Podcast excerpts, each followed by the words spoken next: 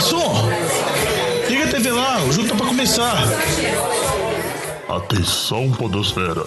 Vai começar NFL de Boteco. Bem-vindos a mais um NFL de Boteco, seu podcast preferido sobre futebol americano. Eu sou o Thiago de Melo e hoje temos aqui no nosso boteco Diogão Coelhão. Aê, NFL voltou! Finalmente, hein, Diogão? Temos também Vitor Oliveira. E aí, jovem, que bela semana, hein? Bela semana de retorno de NFL. É, a gente duvidou, a gente ficou assim com medo, mas a NFL começando no prazo certinho. E para fechar a nossa mesa hoje, temos com a gente Alex Reis.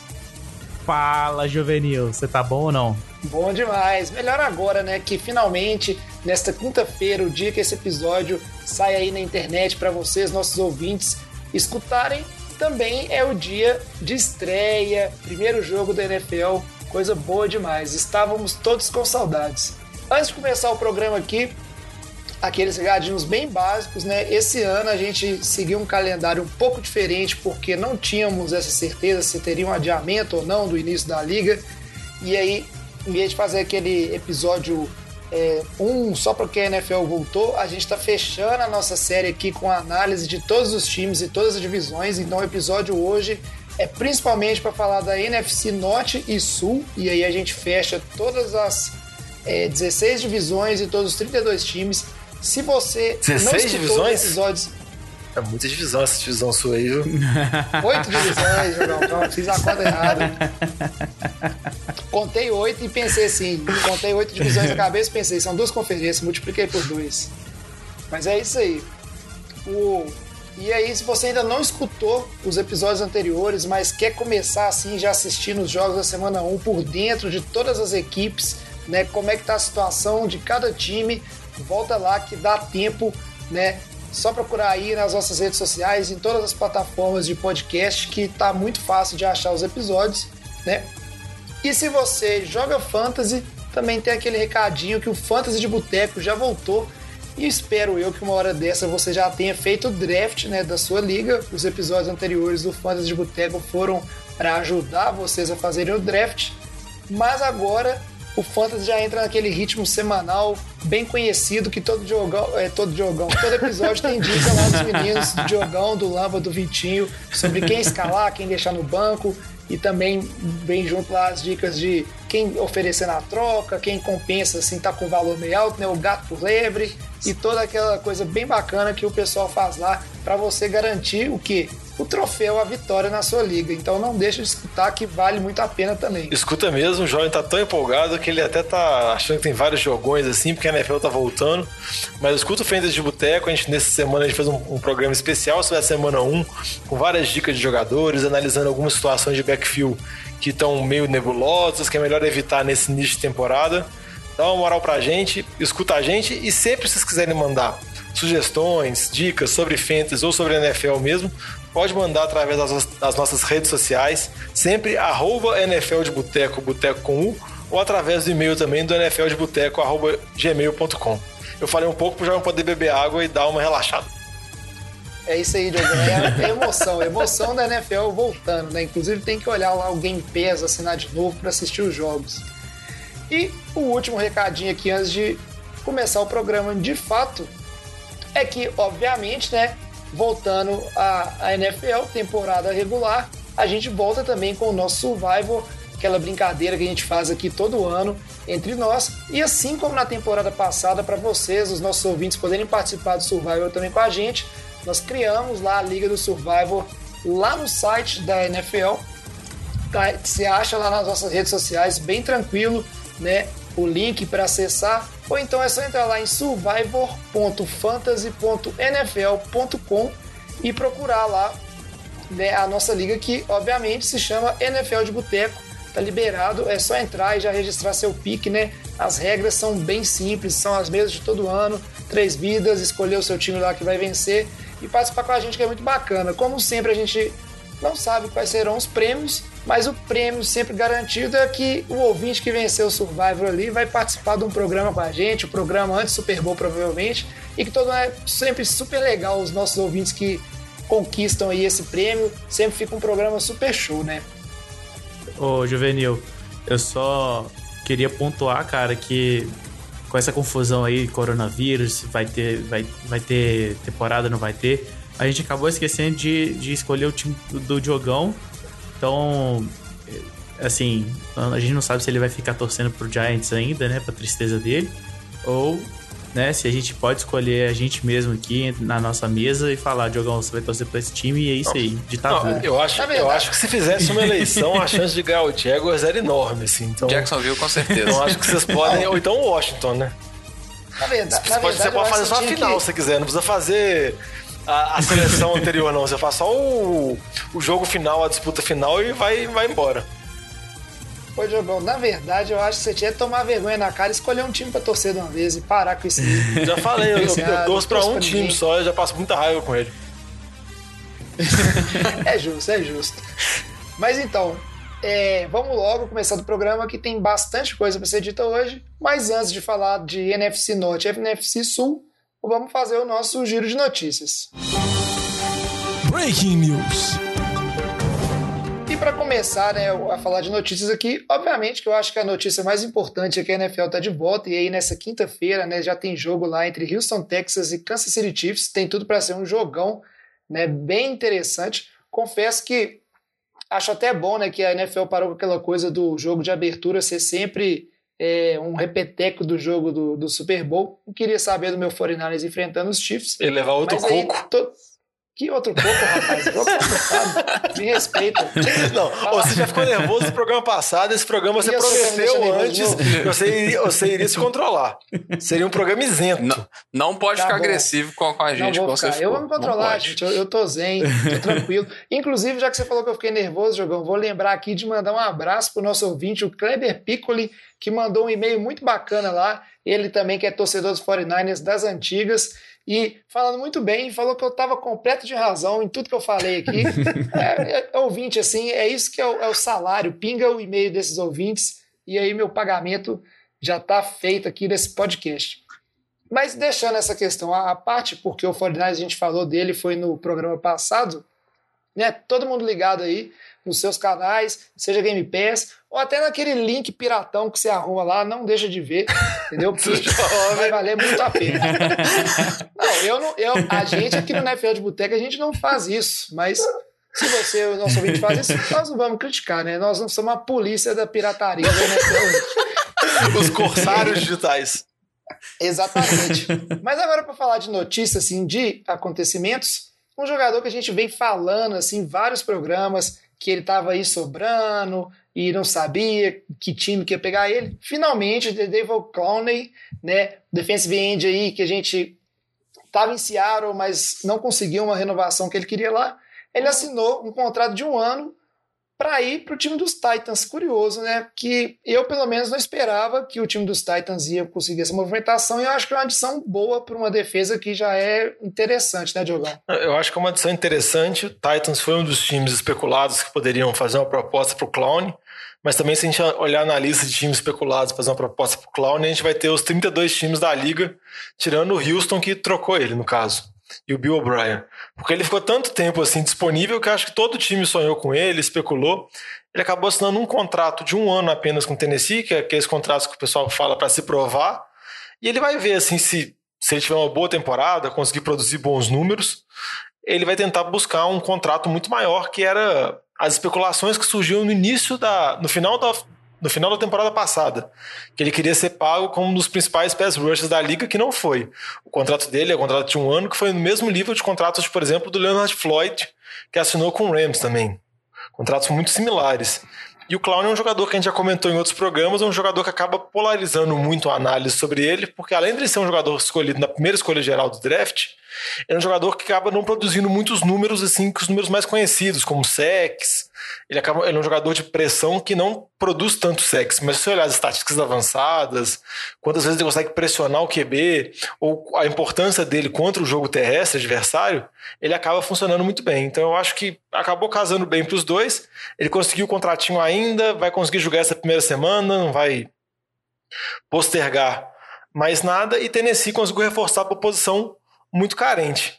E só para um outro ponto dele de curiosidade, assim, por alto, é que ele foi especulado em vários times e alguns times, como por exemplo o, o Saints do Lamba, queriam até envolver numa possível que ele assinasse com Cleveland, depois fosse trocado para o Saints, para Cleveland poder absorver uma parte do teto do, do salário, para o Saints conseguir absorver o contrato dele, porque o Saints está quase estourando o teto salarial. Parece que teve um tanto de rolo, vários times interessados, mas a NFL não permitiu essas gambiarras do teto salarial, aí ele acabou sobrando mesmo para Tennessee. Famosa maracutaia, né, Diogão? E, e um jogador que você comentou de Seattle, que o Clown saiu, o Josh Gordon, que vai ter mais uma chance lá, né? Parece que o Josh Gordon vai ter nas suas pequenas chances um contrato bem. um valor bem baixo, mas um time que já tem o Lockett, tem o Metcalf, tá com o Josh Gordon lá, mais uma arma pro Russell Wilson. Ah, mas alguém aqui presente nesse programa no momento realmente acredita no que o Josh Gordon ainda tem algum gás para dar na NFL? Eu não Eu sei. acho que não, Eu velho. não sei se, se, se tem, não, mas eu acho que ainda ele tem que sair da exemption list, não tem, não? Ele ainda tá na lista do, do Goodell. Ah, ele, Então acho que a Aí, primeira. aí ele- não sei, não Ah, sei. ele, ele é um cara que se espirrar, ele toma uma suspensão de cinco, cinco semanas, né? Mas eu acho que se ele poder jogar pelo contrato que ele foi, eu acho que é uma boa opção, assim. Seattle não tem um terceiro receiver. E muitas vezes Seattle joga com três receivers abertos, assim, pro Russell Wilson poder fazer a mágica dele. Eu acho que ele não vai ser aquele receiver que a gente viu dominante há sete anos atrás, oito anos atrás, que ele teve bateu recorde de jardas na temporada. Não vai ser isso, nunca vai acontecer mais. Mas uma que ia colar pode ser útil para Seattle. Ah, cara, é. É, vamos ver. Eu acho que nem o time do Vitinho, que não tem receiver quase nenhum lá e, e os caras machucam, tava que e gostaria do Josh Gordon. Mas aí pode ser só eu que não tenho É. mais esperanças E nele. te falar também Vamos que tem um ver. time de outro cara do podcast aqui que também não tem receiver nenhum, que tá tudo machucado e tá assinando com tanto de muamba também, viu? Você tá falando de mim? É, jovem. Então tá bom. Oi, Vamos vai ficar entrar, nervoso de que- novo, velho. Já falei que isso aí Você- era assunto pra outro podcast. Os ouvintes que não viram a cara do jovem no vídeo aqui agora foi maravilhosa. É, beleza. Mas agora, seguindo em frente aqui com as nossas notícias, a gente teve agora, assim, a- as vésperas de início da temporada, uma, tipo assim, uma pancada de gente, é, jogadores aí relevantes, assinando contrato, né, o Vitinho? Assinando extensão, ganhando dinheiro. Conta aí um pouquinho pra gente disso aí.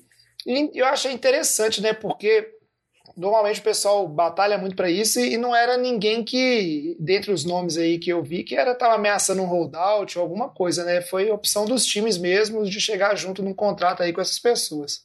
É, o, o primeiro grande nome, o maior dos contratos, foi o Deshaun Watson, né? Ele, assi- ele assinou uma extensão do contrato de quatro anos por 160 milhões. Então ele ainda tem mais dois anos do contrato dele e depois entram os quatro anos. Então ele está assinado com Houston até 2025.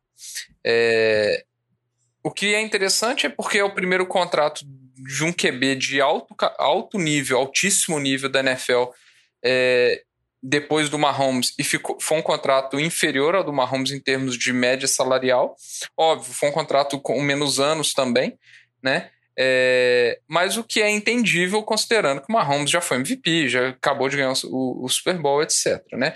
O que me chamou mais atenção desse contrato é que é um contrato que tem uma cláusula que, de não troca. Né? O Deshaun Watson ele impede que o Deshaun Watson seja trocado por Houston. É, eu acho que talvez seja uma, uma prevenção contra o fator Bill O'Brien, né? Vai que a mão do Bill O'Brien vai coça, né? que, né? Mas é, é uma questão interessante que, que, que deixa assim, ó. É um. Falar assim, um, um statement, né? O, o cara tá, tá colocando, ó, eu quero ficar em Houston, é aqui que eu vou, que eu quero fazer minha mágica e fazer meu nome, né? Eu acho que é, é interessante essa questão aí. É, pelo Deshaun Watson, que agora tá com a, com a verdinha garantida por muito tempo. Eu queria comentar com o Vitinho, que eu também muito interessante isso, porque é o contrato logo após o contrato do Mahomes, e que o contrato do Watson, na verdade, vai servir parâmetro para o deck, assim, porque o contrato do Mahomes foi uma coisa tão absurda, tão absurda, assim, fora de proporção, em termos de valor, duração, que é algo que não vai ser alcançado tão cedo. Mas eu acho que, por exemplo, se o deck tiver uma temporada muito boa em Dallas, que ele pode ter, eu acho que ele vai mirar esse contrato do Watson, até pelas especulações que fazem que ele não quer um contrato tão longo, ele quer um contrato de três, no máximo quatro anos, que deve ser mais ou menos por esses moldes também, mas eu acho que Houston se antecipou, conseguiu assinar com o Deshaun Watson, que é o principal jogador da franquia, e isso é muito importante para o Bill O'Brien também. Por mais que a gente fica brincando com relação ao O'Brien e tudo mais, o principal acesso dele foi ter, ter, ter draftado o Watson e ter montado o ataque para ele. Então, enquanto o Watson estiver funcionando, carregando o time, o O'Brien vai se mantendo no comando de Houston. Mas eles têm que agradecer é o Bears, né? Ah, são várias não, coisas. Não assim. foi só o Bill O'Brien, né? Mas aí são várias coisas. É isso aí. E por falar em, em pessoal assinando contrato aí, principalmente em fator Bill O'Brien, é DeAndre Hopkins, que foi dispensado, também assinou um contrataço, é. né? Fiquei sabendo aí, vocês têm mais detalhes pra gente? É, o Hopkins que foi trocado de Houston para Arizona nessa temporada, ele assinou uma extensão de contrato também, tá prorrogando o vínculo dele com a Arizona, um contrato de dois anos, 54,5 milhões, o maior salário em termos de o maior, o maior contrato em termos de média salarial para um jogador de uma posição que não é QB. E o interessante de você analisar esse contrato é que você pega o tempo do contrato do Hopkins e Arizona agora, com essa extensão, ela encaixa com o tempo de contrato do Kyler Murray, que é como se a Arizona tivesse pegando todo esse investimento, aproveitando que o contrato de calor do Murray é um contrato baixo, eles estão pagando esse dinheiro de QB um jogador que não é QB, que é o caso do Hopkins, assim. Eles estão tentando reforçar o máximo que eles conseguem o time, que a gente já discutiu em programas anteriores, que a gente sempre fala sobre métodos de construção de elenco, assim. Você tem que fazer construções de elenco dependendo se você está pagando o seu QB um contrato de calor ou se você está pagando o seu QB um contrato do nível de Sean Watson que o Texans vai estar tá começar pagando daqui a dois anos, assim. Você tem que abrir mão de alguns detalhes. E Arizona está aproveitando a situação e pagando uma grana muito considerável para o Hopkins. E em termos de comparação, é, por exemplo, o Keenan Allen, que também renovou o contrato com os Chargers, assinou por quatro anos 80 milhões. O Hopkins assinou por dois anos 55. Então o contrato do Allen é mais longo, só que se você pegar em média do Hopkins é bem maior. E lembrando que o Hopkins é mais novo e vai assinar um, um baita um outro contrato provavelmente depois. Não sei se é Arizona, mas em algum lugar ele vai. É. E acho que, e acho que não só esse contrato vai fazer dele o receiver mais bem pago, mas ele é tipo o jogador não QB mais bem pago, né, Sim. atualmente. Pois é, para vocês aí terem uma noção do tanto que esse contrato do Watson ele foi né, um contrato grande, fora da curva, apesar de, de curto, né? Bastante dinheiro envolvido nesses do dois Hopkins. anos aí. Você falou Watson. Isso, Hopkins. Não, os dois foram grandes. Foram grandes, né? mas eu, eu queria falar do, do Hopkins, né? Do receiver. E aí também tivemos uma pá de galera assinando assinando contratos. Não vamos entrar no detalhe de todos aí, porque esse não é o programa especial sobre contratos financeiros de jogador da NFL. Até que o Lamba não está aqui, nosso especialista, é, Lamba, é nosso auditor fiscal da NFL de Boteco. Mas para citar alguns nomes aqui, a gente teve o Davis White, cornerback de Buffalo, muito importante, assinando quatro anos. Cameron Hayward, é, DE de Pittsburgh, quatro anos, Joe Mixon, running back lá em Cincinnati, quatro anos, e aí alguns dias também Ryan Kelly e o Taylor Decker né, de Indianápolis e Detroit, respectivamente, também renovando contratos longos aí, que foi uma galera que já garantiu aí pelo menos mais quatro anos ou mais garantidos nesses times aí que é, é, é, bom, né? É, e interessante destacar, que nem o Vitinho comentou, todos esses contratos, e tem alguns outros contratos que a gente nem vai entrar em detalhes aqui, foram todos assinados da última semana para cá. Foi tipo uma leva de assinaturas de contrato, boa parte deles são extensões contratuais, assim, que estão sendo feitas antes da temporada começar, e eu não sei se o timing bateu muito, porque acho que ninguém estava negociando muito, porque tinha receio de quando que a temporada ia começar. Aí, quando tiveram mais certeza mesmo que ia rolar, aí foram as negociações. As negociações todas alavancaram muito rápido. Ainda tem algumas novelas, como por exemplo Camara no Saints. Tem uma certa especulação ainda, parece que está mais próximo de um acerto. O Dalvin Cook em Minnesota e o Dak Prescott, que vai jogar pela tag mesmo, e a novela vai se estender para a off-season que vem. É, o, que eu queria só complementar o Diogão, né? Acho que o, o, um desses contratos aí, que é o do Joe Mixon, de 4 anos, 48 milhões, é, é, um, é um contrato que ele pode abrir caminho para esses esses running backs que o Diogão comentou, e inclusive sai um reporte hoje, terça-feira, que a gente está gravando, que o Camara e Saints estão muito próximos de, de acertar o, a renovação contratual é, porque tem uma, uma lista grande de running backs aí que estão indo para free agent ano, ano, que vem, né? Saiu também um reporte acerca do, do Aaron Jones, que, que estaria próximo de uma renovação. O que, de certa forma, é, a incerteza dessa temporada estava talvez encavalando um pouco a questão, mas ainda existe uma incerteza com relação ao cap do ano que vem por causa da queda da receita da NFL, né, por causa dessa temporada. Então, vamos ver como que isso vai pode se desenrolar aí, mas a princípio os times parecem estar bem otimistas com, esse, com esses contratos longos e valores inclusive elevados que estão sendo assinados aí. É isso aí. E aí, pelo programa de hoje, chega de falar de notícias, inovações de contratos e vamos agora para a pauta principal, que é falar das duas, das duas divisões de hoje, NFC Norte e Sul. Ô Fábio Júnior, todo mundo traz aqui uma porçãozinha de batata frita e uma cerveja gelada para nós. E vamos começar aqui então pela NFC Norte. A gente, mesmo esquema de sempre, indo do time que foi vencedor dessa divisão e seguir na sequência. E quem ganhou o NFC Norte na temporada passada foi o time do Green Bay Packers. E apesar de toda aquela questão que o Mike McCarthy saiu, o time terminou 13-3, inclusive chegou lá na final de conferência, né?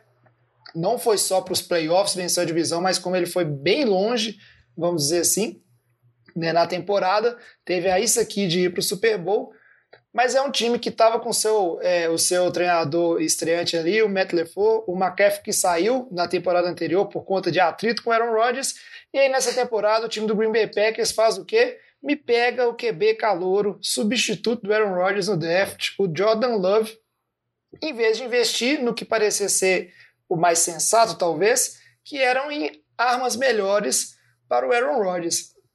E aí quando a gente fala que vem um QB, teve draftado também, né, um running back, mas o corpo de receivers do time continuou né, deficitário, tendo aí né, o nosso querido Devanta Adams como a principal arma. E o Aaron Rodgers parece que não ficou muito satisfeito com a forma como foi conduzida a off-season de Green Bay nesse sentido. O time tentou se reforçar um pouco na defesa também, mas eu tenho muitas dúvidas se conseguiu resolver o seu maior problema, que era um uma defesa bastante deficitária contra o jogo corrido. E eu queria saber de vocês. Green Bay Packers, apesar de todos os problemas da temporada passada, ainda assim foi um time forte e mesmo com poucos recursos, o Aaron Rodgers, ele é um QB que ele consegue aí tirar várias vitórias da cartola, né, e ainda manter um time razoavelmente é, dominante dentro dessa divisão da NFC Norte, como vencendo na maioria dos, dos últimos anos aí, com exceção de alguns anos onde algum time aí, o Vikings ou o Bears, vai lá e, e aparece aí, mas no ano seguinte a gente vê o Packers de novo ganhando essa divisão. Vocês acham que nessa, nessa temporada agora o Packers tá melhor, não tá melhor e tem chance de ganhar de novo ou não? A gente, o ano passado foi um pouquinho fora da curva, Aaron Rodgers vai se destabilizar com Jordan, com Jordan Love lá, a situação vai ficar ruim entre o head coach e o seu quarterback Hall da Fama. Ô, jovem, eu acho que essa off-season trouxe mais perguntas do que resposta para os torcedores do Packers. Primeiro, eu acho que, por exemplo, o time do Packers, que terminou a temporada passada com 13 vitórias, eu não sinto tanta confiança num time assim como a gente deveria ter com um time que teve essa campanha tão imponente e perdeu na final da NFC. O time tinha carências na posição de receiver, que você comentou, que eles não endereçaram em nada, tanto na free agent quanto também no draft, não trouxeram ninguém. E também ficou com impressão muito ruim com relação à defesa pela facilidade que o São Francisco venceu a final da NFC. Então, tiveram saída de alguns jogadores importantes, também não chegaram grandes reforços, então acho que ficam esses todos esses pontos de dúvida que já existiam antes, junta agora com toda a novela Aaron Rodgers e Jordan Love. Então eu acho que já não, já não era um time que passava tanta confiança assim pela campanha. O Aaron Rodgers, eu vou falar uma coisa aqui, é um dos melhores QBs da liga, só que se você pegar as, as, últimas temporadas dele, não vem jogando no nível que ele já produziu. Ele pode estar em decadência, ou então simplesmente o time pode estar mudando um pouco mais, focando mais no jogo terrestre, como foi ano passado, mas ele já não está conseguindo carregar tanto o time com relação a, a outras temporadas. E tem todas essas dúvidas que eu comentei com relação à temporada passada. Então eu acho que essa temporada do Packers tem tudo para ser mais turbulenta. E sempre com essa pulguinha atrás da orelha com a relação do, do, do Rodgers, com a, com a comissão técnica, com a direção, por causa da presença desse membro novo que é o Jordan Love. É, Diogo, eu concordo com você. Até me lembro muito bem que é, quando eu estava assistindo ali né, o, o jogo entre o Seattle Seahawks e o, o, Green Bay Packers, né, que ia definir quem era o adversário do 49ers. E eu estava torcendo muito para passar o Green Bay Packers, que tinha a impressão que seria um jogo mais garantido.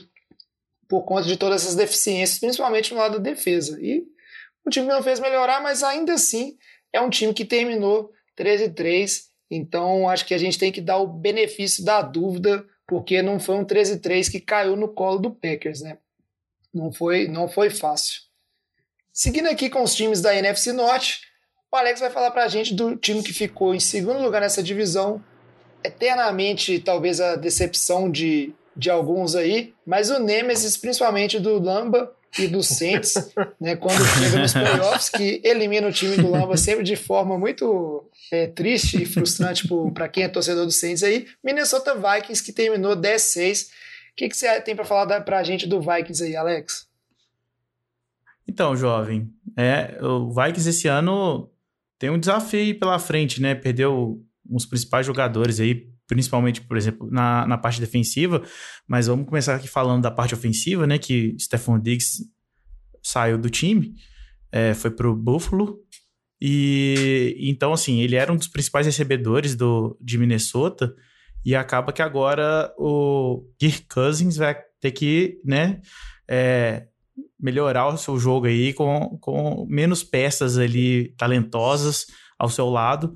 Claro que ele ainda tem o Adam Thielen, né? Só que a gente tem aquela dúvida, porque se ele vai conseguir se manter saudável toda a temporada, conforme a gente não vem vendo nas últimas, né, nas últimas apresentações aí do, do Adam Thielen.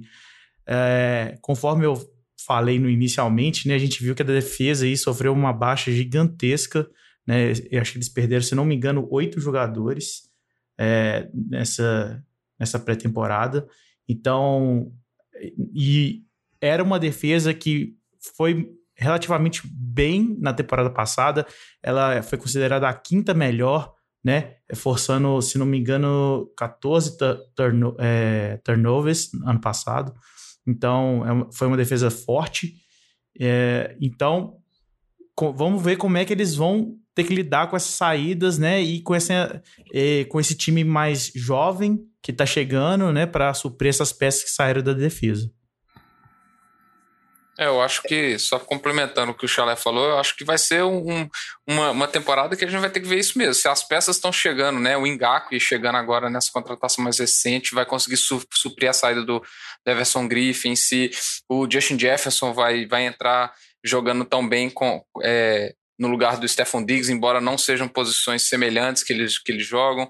Então, é, eu concordo com, com o Chalé. Para um time que teve 10 vitórias na temporada passada, uma divisão que não vou falar que é mais das mais difíceis, mas tem o, o Packers ali é, como talvez a principal arma é, dessa divisão. Tem que saber se todas as peças vão encaixar foram muitas mudanças, né? Então a gente não sabe se todas as peças vão conseguir encaixar tão bem é, no esquema de jogo e, e, e, na dinâmica do time. Mas eu ainda acho que é, que é um dos times mais fortes da divisão. É, e eu acho que a defesa, sim, tem grandes nomes, é uma defesa muito forte ainda. A chegada do Ngakwe é, mantém essa defesa com, com e o pass rushing dessa defesa num, num nível altíssimo. É, a, a, minha dúvida que eu fico só complementando o que o Vitinho falou, é se essas mudanças todas vão conseguir representar esse passinho a mais que falta para o Vikings de conseguir realmente disputar um título, de conseguir chegar a um Super Bowl. Porque a gente sabe do time, o time é um time muito competitivo, sempre tem uma das melhores defesas, tem um excelente jogo terrestre, eles estão pagando uma grana pelo Cousins como QB. Todo assim, tem ótimas peças ofensivas, mas sempre falta aquele detalhezinho a mais, aquela coisa assim, por exemplo, uma temporada sensacional da defesa, junto com uma temporada muito boa do ataque. Parece que sempre uma ou outra não está conseguindo acompanhar num nível excelente ou está muito no nível mediano, e sempre acaba com o Vikings chega nos playoffs, tira o Saints, mas na hora do vamos ver não consegue chegar. Falta o é, fator X, eu... né? É, exatamente. Falta um, às, vezes, que... às vezes é um detalhe, assim, tipo assim, uma temporada muito boa do Engaku e da vida, ou o Dalvin Cook tendo a melhor temporada dele da carreira. Falta algum jogador assim, ou um conjunto de jogadores conseguir tirar esse algo a mais, assim, para o time conseguir dar esse passo em direção ao Super Bowl. É o que me preocupa muito, Diogão, é em relação a principalmente a secundária, né? Que eles perderam os dois cornerbacks, né? Que eram os titulares. E, então, assim, que era uma, uma força que o Vikings tinha. E não sei se vai ser tão facilmente suprido é, essa, essa falta que esses dois cornerbacks vão, vão, vão fazer no time, né? É, eu tô com o Vitinho também, eu já adiantando, eu acho que ele é um dos times é, mais fortes dessa, dessa, dessa divisão. Mas a gente tem que ver aí como é que vai, como é que eles vão tratar essas, essas saídas que tiveram no time, né? Agora, para mim, ó, eu tava tentando achar aqui como é que o Vikings ele ficou nos jogos dentro da divisão na temporada passada, mas eu acho que o grande problema que esse time tem que arrumar é parar de pipocar. Não é à toa que seu QB aí, o Diogão, apelidou muito bem de fui eu, não. Foi você sim, Agora não vem fazer meia culpa com os torcedores dos Vikings, que são nossos ouvintes, não, que foi você que deu esse apelido para ele. E é uma questão, assim, minha opinião, é, é um time que tem um potencial, mas às vezes alguns momentos assim decisivos não entrega. Que talvez pelo lado de Green Bay a gente vê diferente, que às vezes em momentos inferiores, quando é jogo dentro da divisão, alguma coisa do tipo, vai lá e garante uma vitória. E é, seguindo aqui, a gente vai falar do time do nosso querido Batatinha, que faz tempo que não está gravando com a gente, mas em breve espero que ele esteja presente aí de volta, que é o Chicago Bears. O Chicago Bears que depois daquela temporada super empolgante ali, com aquela defesa com a chegada do Kalil Mack, isso aí já faz o que? Acho que é umas duas temporadas para trás, né? 2018. Já tá, ficando, já tá ficando bem no passado. Tá vindo aí para fazer o quê nessa temporada, Jogão? A gente pode esperar que o time do Bears vai voltar a ser competitivo ou não? Vai ser só mais decepção, só mais tristeza no coração do Batatinha? Ô, jovem, essa pergunta é uma pergunta muito difícil, porque, igual você comentou, o time teve uma temporada muito boa em 2018, que foi a primeira temporada do Matt Nagy, que ele até ganhou como treinador do ano. O time teve uma defesa muito dominante. O Trubisky foi errático, mas você tinha. Ele era das primeiras temporadas dele, então você tinha toda a ideia de que ele ia conseguir se desenvolver. Chegou a temporada do ano passado, temporada de 2019, a defesa caiu de nível, mais do que o esperado, mas era normal a defesa regredir um pouco, porque é muito difícil um time jogar com uma defesa top da NFL ano após ano. Só que a principal queda foi com relação ao ataque, e a gente pode culpar o Trubisky, mas acho que também tem que ter alguns dedos apontados com relação ao Matt Nagy. Só que eu acho que a queda de desempenho foi tão grande, foi tão grande, que o Chicago entra com muita pressão com relação a essa temporada de 2020. O time já fez movimentações no off-season, principalmente trazendo o Nick Foles numa troca com o Jaguars, para ele ser uma sombra ao Trubisky. Já foi declarado que na semana 1 o titular vai ser o Trubisky, que eu acho que é a decisão mais tranquila, mais fácil. Até porque não teve pré-temporada, o Trubisky está acostumado com o esquema de jogo. Teoricamente, ele é a aposta muito vinculada ao Matt Nagy e ao Ryan Pace, o general manager. E eu acho que é muito mais fácil, se o Trubisky for mal, eles colocarem o Trubisky no banco, do que eles começarem com o Nick Foles, com o Trubisky já no banco, já sem moral nenhuma. E se o Nick Foles for mal também, que pode acontecer, porque o Nick Foles tem altos e baixos absurdos na carreira, eles têm que tirar o Trubisky sem moral do banco, aí já manda o Nick Foles pro banco, aí já volta todo aquele circo de você não sabe para quem é o QB titular, quem é o QB reserva. Então eu acho que eles tomaram uma decisão assim mais fácil e mais tranquila. Mas eu acho que essa temporada de 2020 de Chicago é uma temporada muito importante e muito decisiva. Eles fizeram algumas movimentações, saíram, por exemplo, o Leonard Floyd, o Kyle Long, saiu o Trey Burton. Eles trouxeram vários Tyrens. Perguntar o time deve ter uns 30 Tyrens no elenco, eu não sei porquê. Inclusive, o primeiro jogador draftado foi Tyren, o Jimmy Graham tá lá. Então, eles trouxeram vários Tyrens. Trouxeram também o Robert Quinn, que foi bem em Dallas, pagaram uma grana boa para um jogador veterano. Mas, igual eu disse, eu acho que existe uma pressão muito grande e, por incrível que pareça, eu acho que se a temporada não for boa, talvez Chicago sofra até mudanças bruscas, porque acaba que, vamos dizer assim, o vexame Trubisky, estou colocando aspas aqui, porque não é um vexame, mas a pressão que tem da comparação com o Trubisky, com o Mahomes, o Watson, causa muito peso. E a expectativa era muito alta pela temporada de 2018. Então, se tiver uma temporada de 2019 que foi ruim, apesar do time ter sido 8-8, e uma temporada de 2020 também que o ataque mostrar problemas, eu acho que a situação do Ryan Pace e do Matt Nagy, por incrível que pareça, podem complicar. É, vamos acompanhando essa questão aí, Diogão. E realmente duro, né? Ser torcedor do Vikings, como você bem disse aí, né? Trubisky Chicago, confirmado do titular. Bears. É, disso, do Chicago. Hoje eu tô que tô, hein? É muita empolgação, jovem. Trubisky confirmado titular. E aí fica aquele friozinho na barriga. Mas é um time que eu torço muito. Aproveitando aqui antes, só do Vitinho dar sequência para fechar a NFC Norte para a gente. recebi a informação aqui no, no ponto, né? Que a questão do Vikings ser pipoca dentro da divisão. Não só o time perdeu dois para o time do Packers, o time do Packers, inclusive, ele ficou 6-0 dentro da, dentro da divisão, mas o, o time do Vikings ele ficou com duas vitórias e quatro derrotas, né? Ou seja, perdeu a, as duas para o Bears ali, porque o time do Lions não ganhou de ninguém, ficou 0-6. Então é bem complicado assim quando você só ganha dentro da sua divisão do pior time.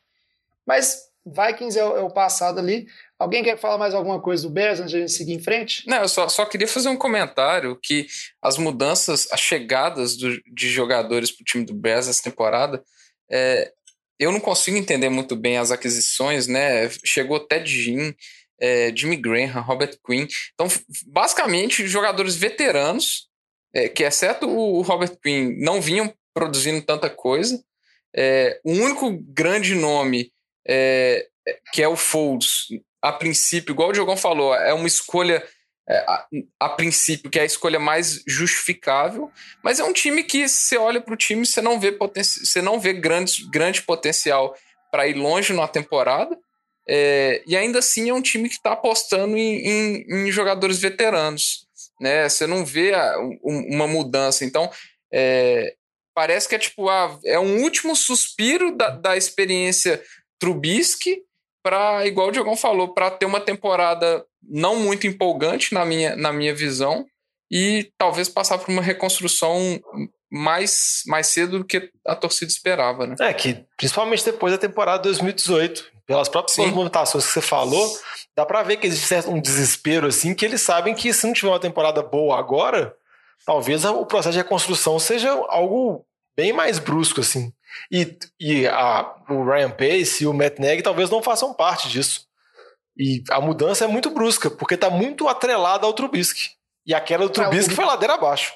O, o Matt Nagy, com certeza, eu acho que não faria parte, porque quando você olha a parte ofensiva, além do, do Trubisky, você teve vários jogadores, como é o caso do Jordan Howard lá, que são jogadores dentro do sistema ofensivo que eles perderam espaço pelo tipo de sistema ofensivo que o Neg queria é, rodar. Né? Então, não é só funcionar um QB, mas um sistema como um todo. Né? O time de Chicago tá, vem aí há dois anos sem um jogo corrido expressivo de maneira nenhuma. Agora, dando sequência aqui para fechar a NFC Norte, o Vitinho vai falar para a gente do Detroit Lions, que terminou com três vitórias, duas derrotas, um empate e muita tristeza no coração. E, inclusive, é, eu até fiquei sabendo, assim, alguns colegas lá que são lá dos Estados Unidos falaram que a cena de Detroit é isso aí, é decepcionar os torcedores, e eu quero saber se esse ano vai ser a mesma coisa, Vitinho. É um time que, tipo assim, a esperança tá alta, ou mesmo quando joga bem ainda perde, ou o normal é jogar mal. O que, que a gente pode esperar do time dos Lions nessa temporada? Olha, eu não sei se dá pra gente esperar tanta coisa a, a menos que a gente tenha uma temporada de MVP do Matthew Stafford. Porque se a gente olhar principalmente o resto do ataque, é, não, não, não tá empolgando. Né? A gente vê que é, ano, ano após ano, a gente vê que Detroit tem uma tentativa é, frustrada de tentar é, ter um, estabelecer um jogo terrestre. A, a rotatividade de running backs nesse, nesse backfield é, é, inacreditável. Ano após ano, eles tentam draftar alguém e, e não funciona, né? É, esse ano a gente teve, teve a, a, o draft do, do DeAndre Swift é, para substituir, vamos falar assim, o Carrion Johnson, que não foi dos piores running backs, mas também não, não é dos mais constantes, é, tanto de produção quanto de lesões. E aí eles ainda draftam o Swift, que já teve lesão nessa off-season. Eles contratam o Adrian Peterson, que foi dispensado de Washington, o que indica que. Eu não sei se, se isso fala mais em relação à falta de confiança em cima do Karrion Johnson ou se a lesão do, do, do Swift é mais grave do que se espera mas é um backfield que empolga muito pouco, e aí vai, vai ser um ataque de novo nas costas do Stafford, que está voltando de lesão.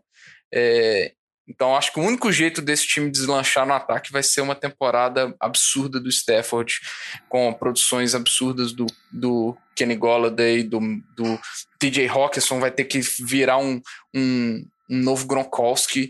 Vai ter que ser um negócio muito absurdo para esse, esse ataque funcionar, na minha opinião.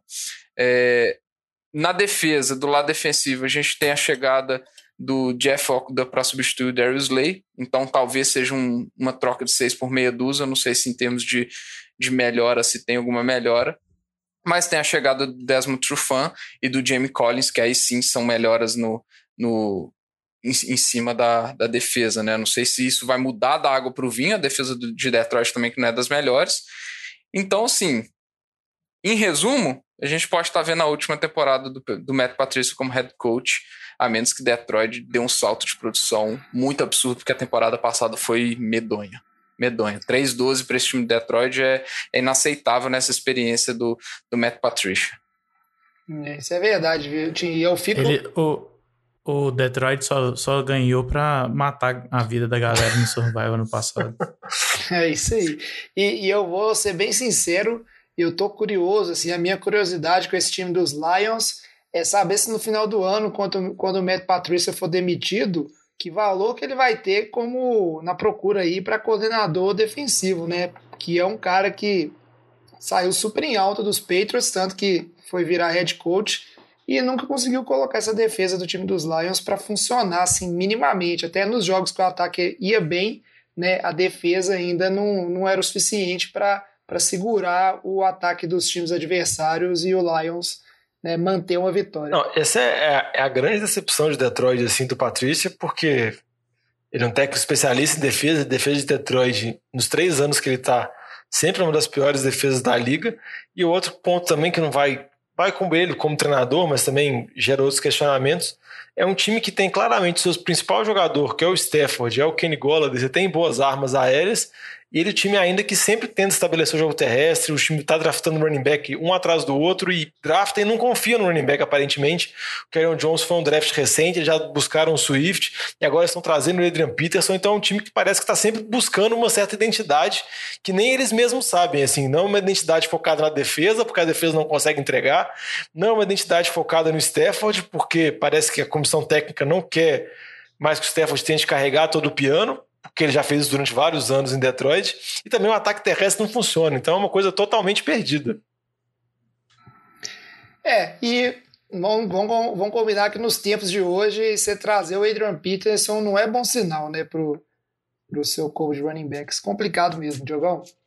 Agora, para fechar aqui na FC Norte, a nossa tradicional rodada de palpites. E aí, vou chamar lá o Alex começar com o Alex. Alex, você já deu ali uma dica, né? Você e o Vitinho, dos times que você confiam. Qual que é seu palpite para a NFC Norte? Jovem, o meu palpite é que Green Bay leva, vai ser campeão de novo. E igual ano passado, Minnesota também vai pro, de wild card e pro, pros playoffs. E você, Vitinho, como é que tá o, o é, eu, eu, só queria comentar aqui que a gente arrepende muito rapidamente dos palpites que a gente dá nos, nos programas anteriores. né? Eu, por exemplo, que já tinha apostado no Denver Broncos para ir de wildcard, né? assim, na, naquela aposta sorrateira, a gente já recebendo a notícia aqui que o Von Miller pode estar fora da temporada com lesão, então as coisas mudam muito rápido. Né? Se a gente pudesse mudar, a gente provavelmente faria essas mudanças. e considerando isso, e que eu só tenho um wildcard para essa conferência, e eu não vou apostar nessa divisão, eu vou eu vou colocar meu palpite aqui que vai o Vikings e que Green Bay vai, vai se desmanchar nessa temporada. Olha. O meu, o meu palpite é um palpite similar do Vitinho. Eu acho que o Vikings ganha a divisão eu acho que o Green Bay se desmancha, mas mesmo se desmanchando, o time ainda consegue arrumar um 9-7 e ainda com uma vaga de wildcard para os playoffs, mas eu também não vejo muita coisa promissora de Green Bay nessa temporada, não. Acho que tô apostando que vai para os playoffs, mas eu acho que vão ter turbulências ao longo da temporada. É. Vamos ver, né, como é que vai ser isso aí. Eu também vou dar meu palpite aqui contra Green Bay, mas é mais assim por questões do, do coração mesmo, porque como a gente falou ali, um time que não fez grandes coisas para melhorar os problemas do ano passado, né, não merece, né? Não é possível que, que isso aí vai ganhar de novo. Então vou dar meu voto de confiança também para o time do Minnesota Vikings e vou botar igual o jogão que Green Bay vai ainda assim conseguir arrumar um wildcardzinho, porque vai passar o trator no resto da divisão ali, vai ganhar do Bears os dois jogos, vai ganhar do Lions os dois jogos, e isso faz diferença. E porque eu também não tenho coragem de pôr dois wildcards na próxima divisão. Mas eu só queria colocar aqui ó, um, um pequeno asterisco no meu palpite. Se o Nick Foles assumir a titularidade de Chicago antes da semana 4, eu ouso falar que o Nick Foles carrega um time para os playoffs, hein? Nossa, mas aí é muito ousadia, a gente com certeza, assim que o Nick Foles, né? Porque eu não acho que é se, vamos dizer assim, é assim quando? que o Nick Foles assumir né, a titularidade, com certeza a gente vai estar no programa falando bastante sobre a diferença que vai fazer ou não, porque é um dos acontecimentos mais esperados, né? Fechada a NFC Norte, vamos então falar da NFC Sul. Esse assunto é bom, hein? Merece mais uma cerveja.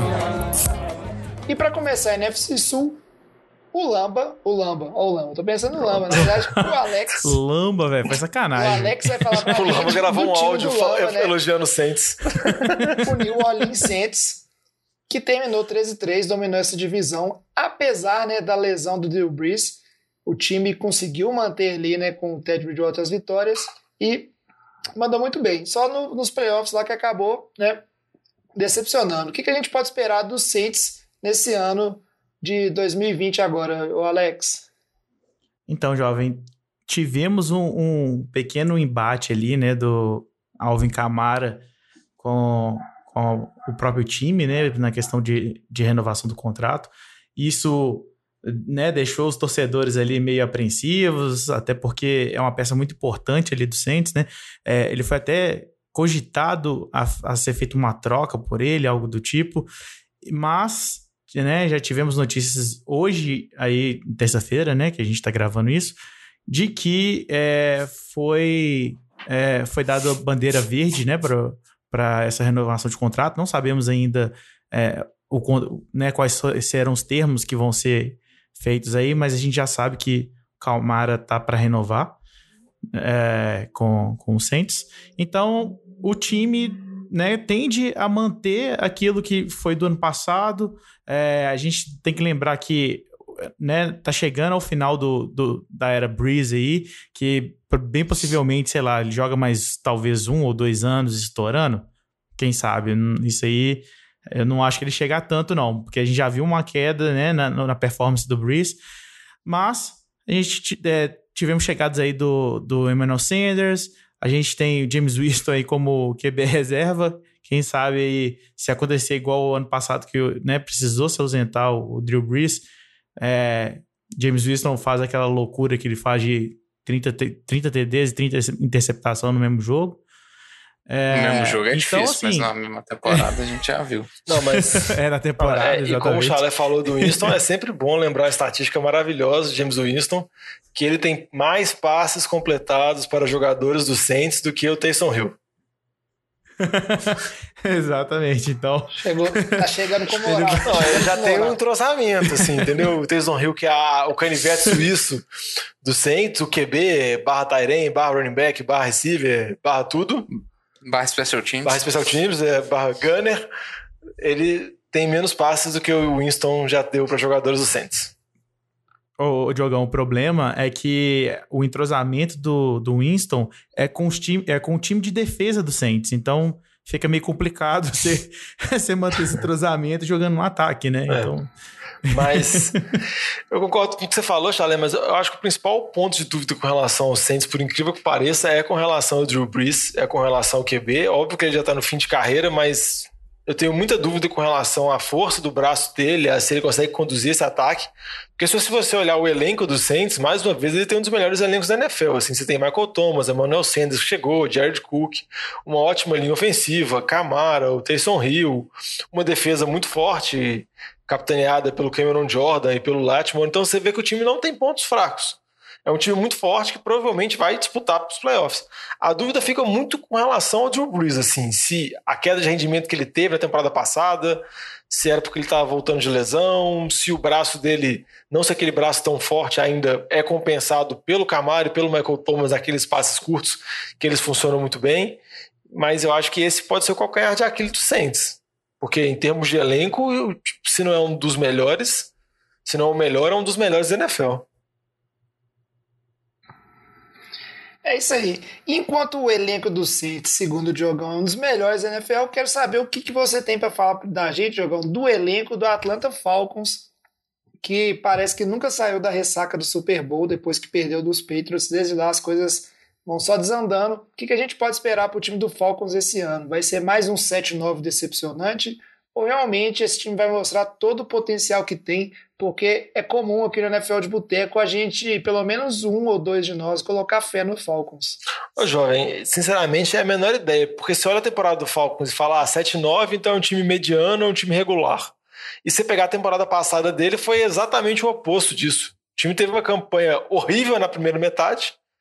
Se todo mundo colocava muita fé com relação ao ataque, Matt Ryan, Calvin Ridley, Julio Jones, o Sanu estava lá ainda, o Austin Hooper estava lá, Devonta Freeman.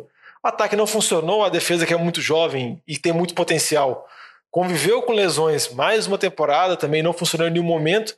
Teve a primeira metade de temporada horrível, só que o time depois que foi para a Bahia e voltou, o time ressurgiu das cinzas, ganhou vários jogos em sequência, conseguiu dificultar a vida do Saints, conseguiu ganhar alguns jogos importantes, só que não tinha chance mais nenhuma de classificar para os playoffs. Então eu acho que é muito difícil prever o que vai ser esse Falcons, porque é um time que oscilou muito a temporada passada. E até algumas certezas que a gente tinha no meio, no meio da temporada passada era, ah, não, na próxima temporada 2020 o Dan Quinn não vai estar tá lá. Mas o time teve uma arrancada no final da temporada que o Dan Quinn ficou e até teve o contrato estendido. Então, qual, qual o Falcons que vai ser? O da primeira metade da temporada, que levou surra de ninguém e a defesa era uma vergonha? Ou o, o, time que vai estar, tá, que foi na segunda metade da temporada? E, se, e, sempre lembrando que tiveram algumas mudanças importantes. Por exemplo, o running back agora é o Todd Gurley, que veio do Rams. O Tyren, o Austin Hooper saiu, chegou o Hayden Rush de Baltimore. O Dante Fowler chegou para tentar ver se consegue produzir mais com relação à pressão da linha defensiva, já que o Vic Beasley não dá para confiar completamente. O Atlanta draftou o AJ Terrell, cornerback, para tentar reforçar a secundária, já que o Trufan saiu. Mas é um time que vai muito de 8 a 80. Então, e jogando numa, numa divisão tão complicada assim, contra times regulares como o Saints, que tem uma campanha sempre muito boa, e Tampa Bay, que a gente vai comentar mais pra frente, mas tem tudo para também ter um bom desenvolvimento, eu acho que a situação de Atlanta é complicada. É, só para só é, corrigir, entre aspas, o Diogão aí, é, o Vic Beasley que saiu, né? É, saiu. A fala tá, tá chegando para substituir ele aí, que, que era uma aposta, um grande nome do, do, do Atlanta que não, não teve a produção esperada dele. É. Mas é, eu concordo com, com, com o que o Diogão falou. É, é, da mesma situação que, que, o, que o Vikings é, saíram muitas peças e chegaram outras para substituir. É, eu vejo uma situação muito parecida no Falcons, né? Tanto no ataque quanto na defesa, uma, trocas de peças. É, só que são trocas de peças que chegam com, com algumas dúvidas, né? Eu acho, por exemplo, se o Todd Gurley for uma experiência fracassada, é, complica demais a vida do, do Matt Ryan para carregar o piano, na minha opinião. É, não é não é um fora os grandes os skill positions né do ataque não é um, um, time fantástico e sem falhas igual o Saints. Então eu acho assim depende muito do, do Todd Gurley estar tá num, numa forma física é, e num nível de produção é, a lá Todd Gurley 2018 17 18 né é, antes da artrose esse, antes da, da artrose para esse time despontar aí nessa divisão, na minha opinião. Eu acho que é, que é, uma, é uma divisão complicadíssima, principalmente com, com, com o que o, o Tampa tá, tá prometendo, né? Pela, pela, hype de Tampa Bay e por ter o Saints, que é um, que é um time muito completo há, várias temporadas. E o Falcons, é igual o Diogo falou, é, é, é uma hype que, que, que desde do, do, do fracasso do Super Bowl contra os Patriots já está desmilinguindo, né? Não, e essas oscilações de Atlanta, assim, a gente pode até resumir elas pela própria carreira do Vic Beasley, que saiu de Atlanta agora, como o Vitinho comentou, que foi um pique alto do draft. Na temporada que a Atlanta chegou no Super Bowl, ele foi o líder de sacks da NFL. E chegou um ponto que ele caiu tanto de produção que a Atlanta nem quis renovar o contrato dele. Então, o time convive muito, oscila bastante, e desde a derrota para o Super Bowl, como eu costumo brincar, que perdeu por peitos naquela virada, que a gente tem os questionamentos com relação no correr, parece que o time quebrou a alma, assim, eles estão tentando juntar as peças porque sabe que tem um elenco e um ataque competitivo, mas o time não consegue ir, e oscila muito. É isso aí. Eu agora vou falar para vocês o Tampa Bay Buccaneers, como o Vitinho bem disse aí, é o time da hype do momento. Terminou 7-9 também. Mas agora o que a gente tem para falar do Tampa Bay Buccaneers? A gente tem que falar que a dinastia começou lá em Tampa. Só que vai ser uma, dinastia um pouquinho mais curta, porque Tom Brady, que é o maior reforço né, desse time de Tampa, já está lá com seus 43 anos, então ninguém espera que seja uma dinastia tão longa. Mas a vinda do Tom Brady é tão relevante, tão relevante, que bastou ele anunciar né, que não ficaria nos Patriots e tá indo, estaria indo para Tampa, que imediatamente, para algumas pessoas, o, o, time de Tampa já virou contender aí de, de Super Bowl. E aí depois, obviamente, teve uma sequência de coisas que o Rob Gronkowski né, saiu da aposentadoria e se juntou ao time de Tampa também. Um time que tem um ataque é bem interessante. Tem dois dos, tipo assim, uma dupla de wide receivers que está entre as melhores da NFL ali, com o Mike Evans e o Chris Godwin. Com o Gronkowski chegando, é, só reforçou um, um grupo de Tyrants que também era interessante, com o O.J. Howard ali e com o. Cameron Braid. dele, Cameron Braid. Então é um time que tem uma deficiência, assim, né? Uma curiosidade, não uma deficiência, é, mas um problema para resolver no backfield. E agora, recentemente, teve o Leonard Fournette né, chegando lá no time de Tampa para fazer né, um papel ali de um powerback. Ele que estava lá no Jaguars, o Jaguars que está se desmanchando. E uma das adições assim que foi o calor, o Kishen Vaughn, que ele é um running back que, lendo sobre ele, ele parece desse tipo de running back especialista em, em receber passes, que é justamente para você ter uma arma aérea ali nesse jogo também de running back, que a gente sabe que o Tom Brady ele gosta bastante assim desses passes de segurança no running back, né, ter sempre essa opção ali para poder se livrar da bola um pouco mais rápido. Eu acho que em termos de ataque, a maior dúvida que a gente vai ter nessa temporada é se a temporada pífia que o Brady teve no ano passado, né, o quão disso pode ser uma, vamos dizer assim, uma deterioriza a deteriorização do jogo dele, igual o Diogão comentou, que pode ser uma dúvida lá no Saints que está acontecendo com o Drew Brees, ou quanto era o tanto que o time do, do, do Patriots era fedorento não tinha arma quase nenhuma, né?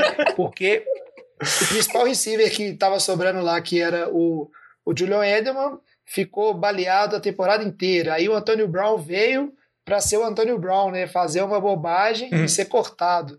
Então é um time que a gente fica nessa dúvida. Agora no time de Tampa Bay não tem muita desculpa, porque o que não vai faltar são armas para Tom Brady.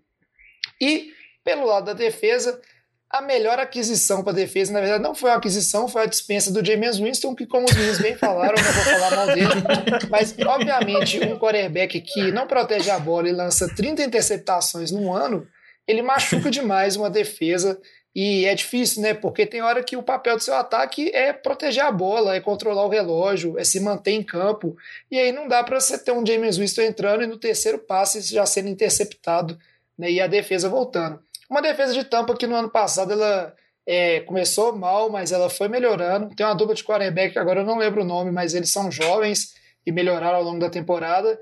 E principalmente uma coisa que a gente vai ter que ficar de olho ali é num, no, no Shaq Barrett, que é o linebacker que ele terminou com 19 sacks e meio, para ver se ele vai conseguir manter esse desempenho ou algo perto desse desempenho, que com certeza foi um diferencial. Mas tem vários jogadores interessantes. Né? Tem um, um, um, meio de linha contra o jogo corrido que funciona muito bem lá com o Sul e o outro DT que agora eu não lembro. Tem o Jason Pierre-Paul. Então é uma defesa que, se evoluir bem, se manter o ritmo do fim do ano, é um time que tem tudo para ser forte né, dos dois lados da bola e ser competitivo, se a hype do Tom Brady se provar real. Né? E queria saber o que vocês acham assim. Eu acho que é, vamos dizer, tem que ser muito pessimista para achar que esse time de Tampa agora não, não tem tudo para pelo menos ir para os playoffs. Ah, eu acho que eu concordo com o que você falou, Jovem. Eu acho que o time, a aposta foi feita essa, foi uma aposta arriscada. Eles estão pagando o Brady por dois anos. Já, a janela que eles têm é essa janela curta. O Brady não vai ficar lá por cinco, dez anos, igual você brincou. A dinastia não vai ser eterna. Essa é a dinastia de dois anos, Diogo. É, essa é a dinastia de dois anos. Mas eu fico muito curioso com relação a essas defesas, porque tem toda a hype com relação ao ataque, a chegada de novas peças, a presença do Chris Godwin e do Mike Evans, que é a melhor dupla de recebedores da liga. Mas a defesa, como você comentou, tem algumas peças jovens muito interessantes. Ela funcionou muito bem contra o jogo terrestre na temporada passada. Ela realmente melhorou na metade final da temporada, porque também na metade inicial dela a temporada era Era horrível. Não tinha defesa, Não tinha era defesa. jogar contra. Era. E, e era até uma brincadeira que a gente, quando a gente fazia muito no programa de Fantasy, que a gente comentava quando os times que iam jogar contra Tampa Bay. E eu acho que é um raciocínio que até que você pode levar para analisar a defesa de Tampa Bay agora era tipo assim: a defesa contra o jogo aéreo era tão frágil, tão frágil, que os outros times nem corriam contra a Tampa. Porque a linha defensiva de Tampa era forte, mas a secundária era uma vergonha. Então, não precisa perder uma descida tentando passar pelo sul aqui. É melhor você dar um passe no fundo mesmo, que o cara vai receber, é mais tranquilo, é mais fácil e menos arriscado.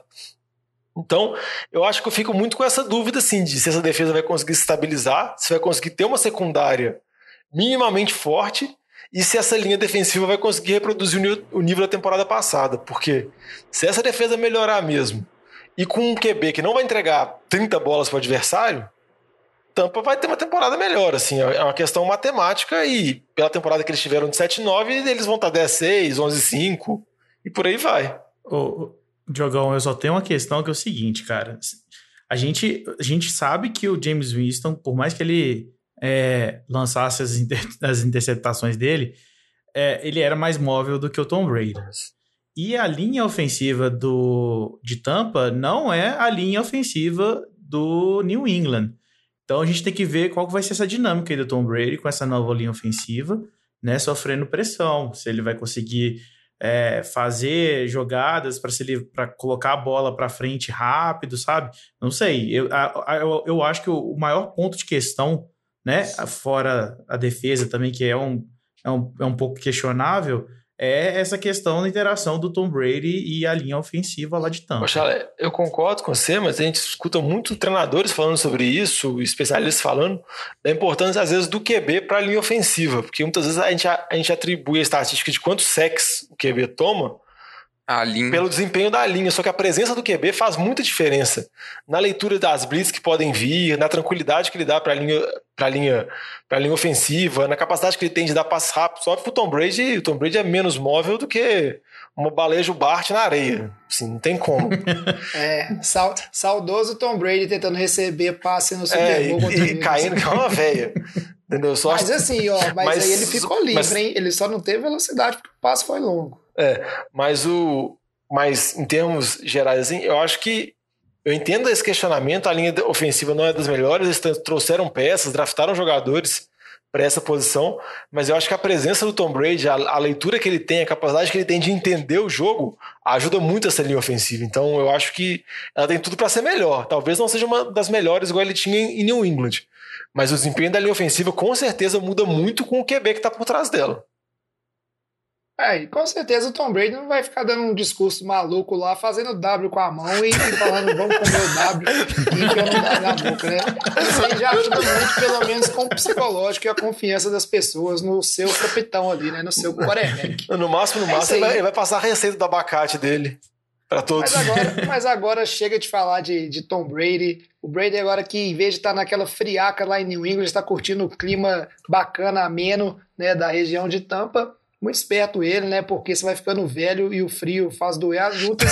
Vamos fechar aqui a NFC Sul com o Carolina Panthers, que o Vitinho vai falar pra gente desse time que aí é um time que tá na reformulação completa, né? Real oficial, né, Vitinho? Terminou 6-10 e talvez aí você acha que pode disputar para ser um dos piores da NFL esse ano?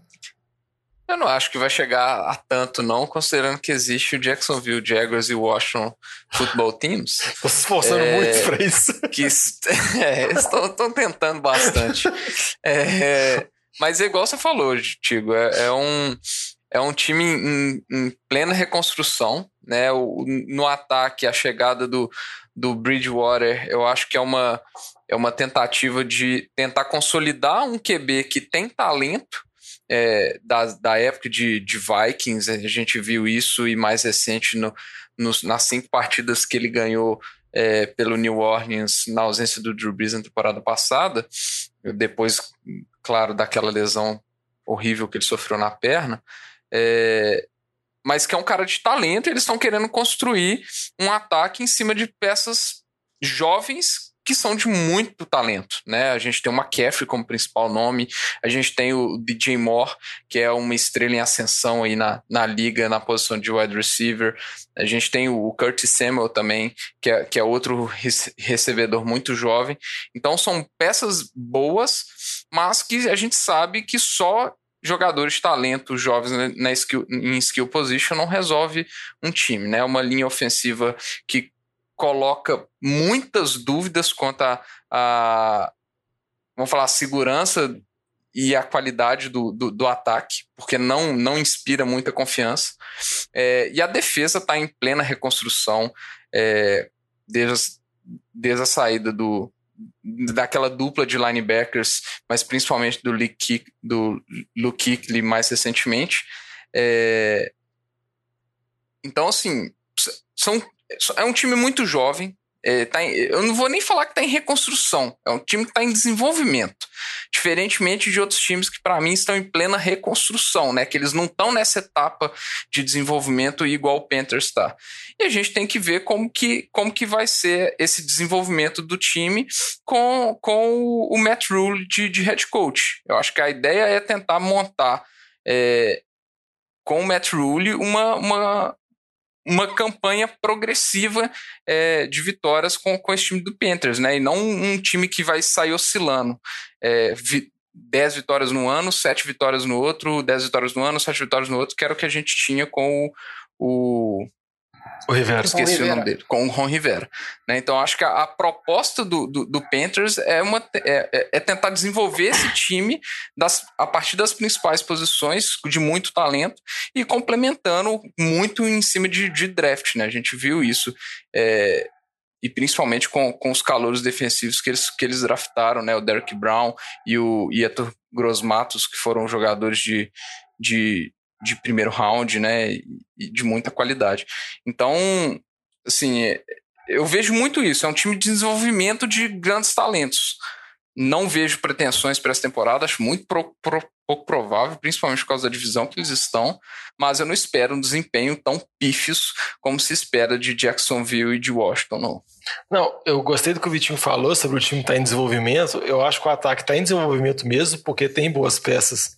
Eu acho que o Bridgewater é uma boa aposta, sim, pode ser de curto prazo, até eles descobrirem quem vai ser o QB deles. Mas eu queria só te falar que a defesa está em reconstrução mesmo. Até que todos os piques do draft foram jogadores de defesa. Sim, sim. A defesa está tá em total reconstrução, mas o time, em termos geral, assim, tem uma base que você pode se apoiar, que é esses jovens talentos ofensivos. É isso aí. E para fechar agora a NFC Sul, ah, agora é a hora, hein? Quero ver. Palpites, vou fazer a ordem inversa aqui, então vou começar com o Diogão, que foi o último a dar palpite, sem contar comigo. Qual que é seu palpite para NFC Sul, Diogão? Jovem, meu palpite para NFC Sul, eu acho que vai Tampa e os Saints. Só que aí meu palpite ousado é, acho que os dois times vão ter boas campanhas, os dois times vão ganhar, sei lá, 12 jogos, 11 jogos, sim. Mas Tampa vai como campeão da divisão e o Saints vai como wildcard. Vou entrar na hype do Brady, da dinastia de dois anos. Olha esse Diogão. É bom que, que o critério isso, de desempate já vai ser nesse domingo, hein? É. Vai ser quem é o QB mais velho. Meu critério de desempate foi esse, foi idade. Igual o concurso público.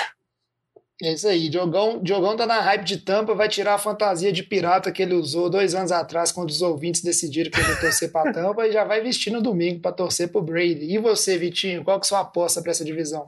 A minha aposta vai ser na classificação dos mesmos dois times que o Diogão, mas na ordem contrária.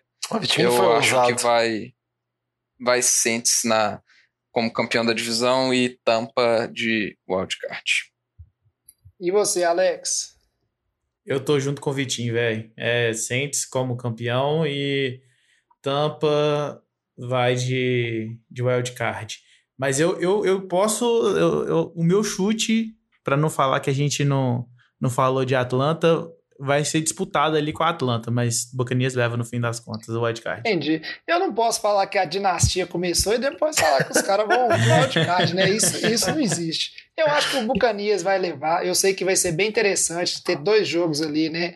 Tom Brady contra Drew Brees, vai ficar todo mundo de olho, vai sair até nos portais brasileiros aí que nem, nem falam de futebol americano, vai falar lá marido da Gisele, né, joga o jogo tal.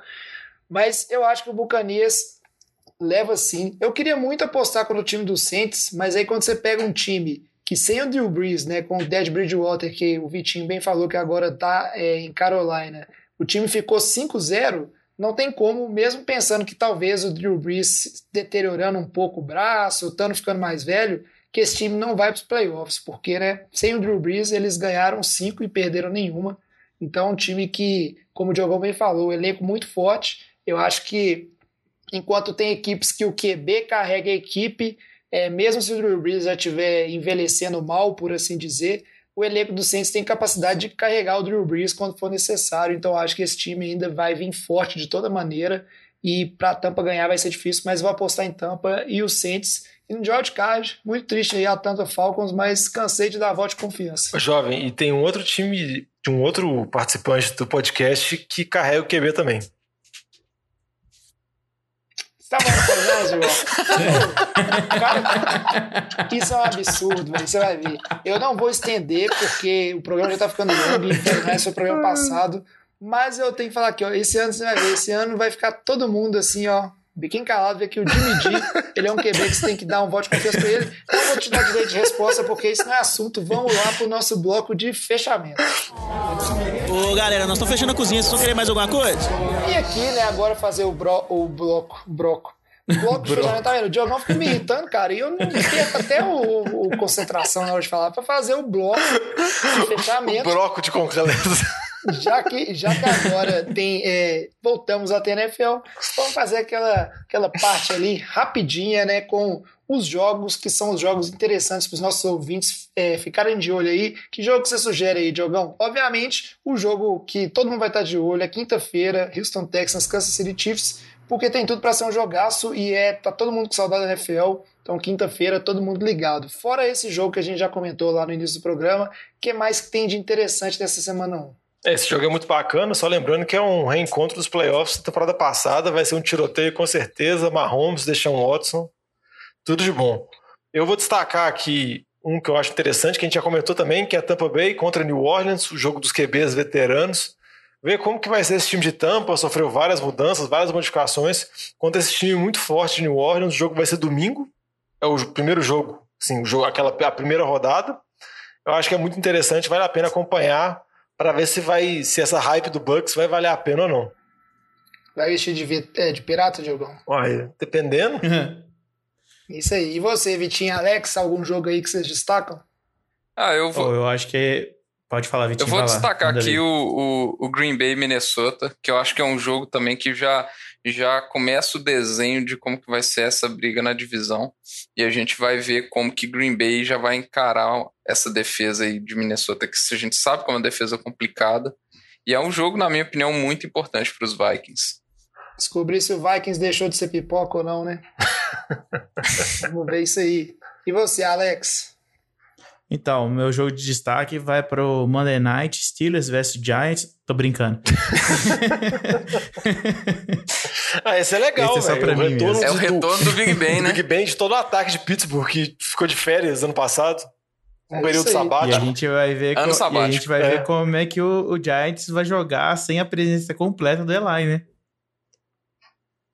Nem na sideline para dar apoio moral, é, né? Isso aí. É, Mas esse negócio aí, só vai ser interessante porque vai ser o retorno do Big Ben. No dia seguinte, terça-feira, já vai ter notícia do Big Ben reclamando de alguma coisa do time dele, eu tenho certeza. Mas é isso aí. Tem muito jogo interessante né, para ficar de olho aí. Obviamente, não deixe de assistir o jogo do seu time, né, do, do coração. Eu vou assistir o jogo do 49ers. E aí, na semana que vem, com certeza, a gente vai estar aqui, como sempre, falando de todos os jogos e tudo que aconteceu de mais relevante durante essa primeira semana da NFL.